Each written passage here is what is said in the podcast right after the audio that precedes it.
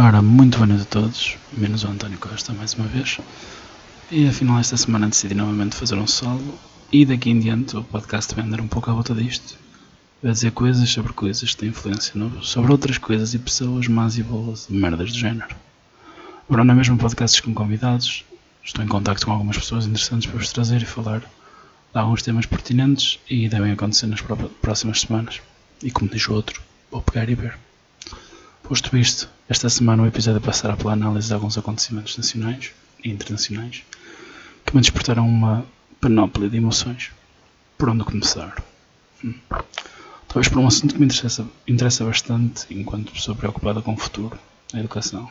Ora, veio o público que, uma vez mais, como é característico nesta altura do ano de exames, que uma data de colégio inflacionaram as notas dos seus alunos. Ora, isto para o público geral devia ser tão surpreendente como descobrir que, que as pessoas pagam um X mensal para estar nestes colégios. É como juntar 2 mais 2, não?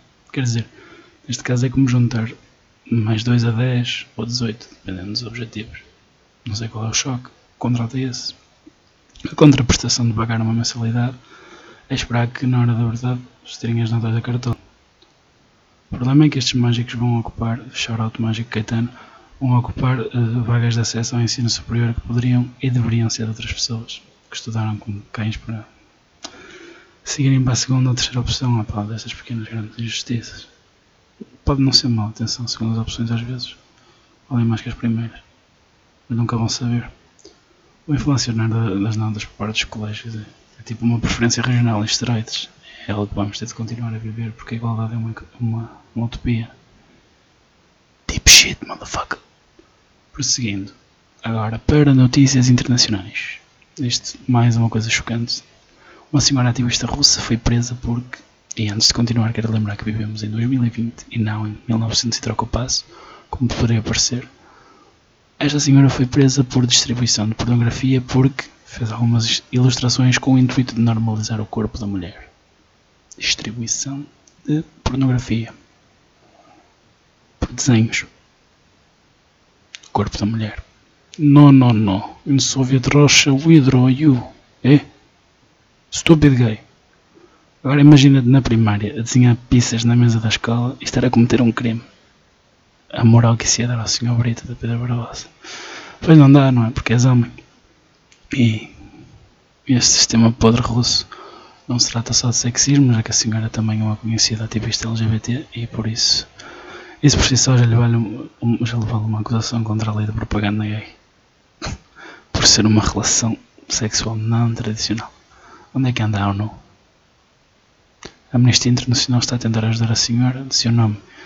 E a ver se eu não estrago isto. Yulia Tsvetkova. Tsvetkova, sim senhor. Yulia Tsvetkova. Porém, quando este tipo de situações surgem na Rússia, na China ou nos Estados Unidos, vem sempre à cabeça. Onde caralho está a ONU? Será que o Guterres não pode ir para a capa de revista vestido de sevilhana com lábios pintados? Nem que seja montagem. O aquecimento global também era uma montagem, não é? Que porcaria passa na cabeça desta gente que, que pode. acha que pode julgar, impedir, perseguir alguém por causa do que, do que as pessoas decidem fazer com o seu corpo, com a sua sexualidade. Pelo menos parece que se volta à Idade Média. E quando se trata de um, de um membro do Conselho Permanente, membro permanente do Conselho de Segurança. Ou não leva as, mão, leva as mãozinhas. Tá? Ô Guterres, olha ali discriminação, pá. Onde, meu? Isso é inadmissível, pá. Ali, bro, na Rússia. Cricket noises. Cricket noises everywhere. Pois é, Diogo Guterres. Está na altura de apertar com esses primaços, não é? Agora, dentro deste assunto, mais ou menos, num contexto nacional, não é que o Dr. André Ventura acha que lhe devem ser batidas palmas por porque ele e os seus amigos não espancaram o jovem que embragou a bandeira do orgulho gay durante a manifestação do sábado passado. Fica aqui a, a leitura do tweet do Dr. Ventura. Somos tão maus, tão violentos, tão fascistas, que o João andou livremente por todo o lado, sem ninguém o incomodar, mesmo com aquela bandeira horrível. Não é tão bonita a democracia. Antes de mais, uh, respirar um bocadinho fundo e, e vamos lá fazer um breakdown deste tweet. Primeiro, somos tão maus. Bem, é verdade, não?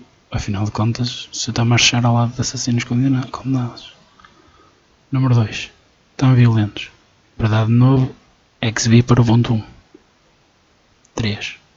Tão fascistas. Ora, quando a maior parte dos teus primaços são neonazis, as pessoas vão ficar com essa ideia, não achas, André? 4. Então o cidadão João andou livremente e usou do seu direito de protesto e não foi atacado por salvar. Coisa estranha, man. 5. Um gajo que caminha ao lado da Maria Vieira, que parece um porquinho da Índia alcoólico, não terá certamente grande noção do significado do horrível. Digo eu. O Herman também agarrou durante muito tempo, não é? Sim, André, a democracia é tão bonita, isto em sexto e para terminar, que permite a um animal como tu, que não acredita em merda nenhuma do que diz, aproveitar-se do analfabetismo e da ignorância de um país adormecido para ressuscitar uma corrente de pessoas que, desde 25 de Abril, estava mais reprimida que o Paulo Portas de poder deixar de ser jornalista e se associar a um partido conservador. Bom, e não é que agora que eu me preparava para mudar de assunto, vejo um tweet do Ventura que publica uma imagem no jornal que tem como título Donald Trump convida Ventura para a convenção do Partido Republicano na Flórida. Opa, eu não sei se isto é verdade ou não. A ser, o Dr. Ventura ter recusado é uma pena. Tinha tanto trabalho de campo para fazer na Flórida, tanta coisa que podia testar lá e depois fazer com o seu eleitorado aqui em Portugal. Ah, Ventura, Ventura. Agora sim, avanço para um tema que me deixa profundamente triste, que é o facto do Mike Brown, o senhor que faz a voz do Cleveland no Cleveland Show, Hey everybody, ter vindo a público dizer que não fará mais, porque deveria ser alguém de cor a fazer. Assim como os Simpsons terem vindo a dizer que nenhum branco voltará a fazer vozes de pessoas de cor no seu show. Não tinha.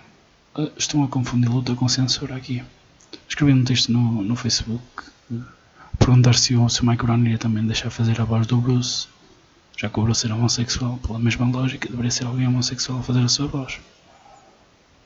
Opa, é notório que existe uma clara discriminação no show business no que, no que toca acesso a papéis, tipos de papéis, reconhecimento de trabalho de atores, atrizes de cor.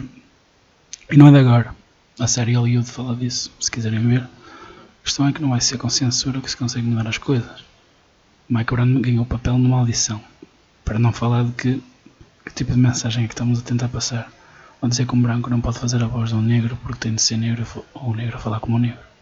Isso não é definição de, de racismo? Discriminação mediante a cor de pele?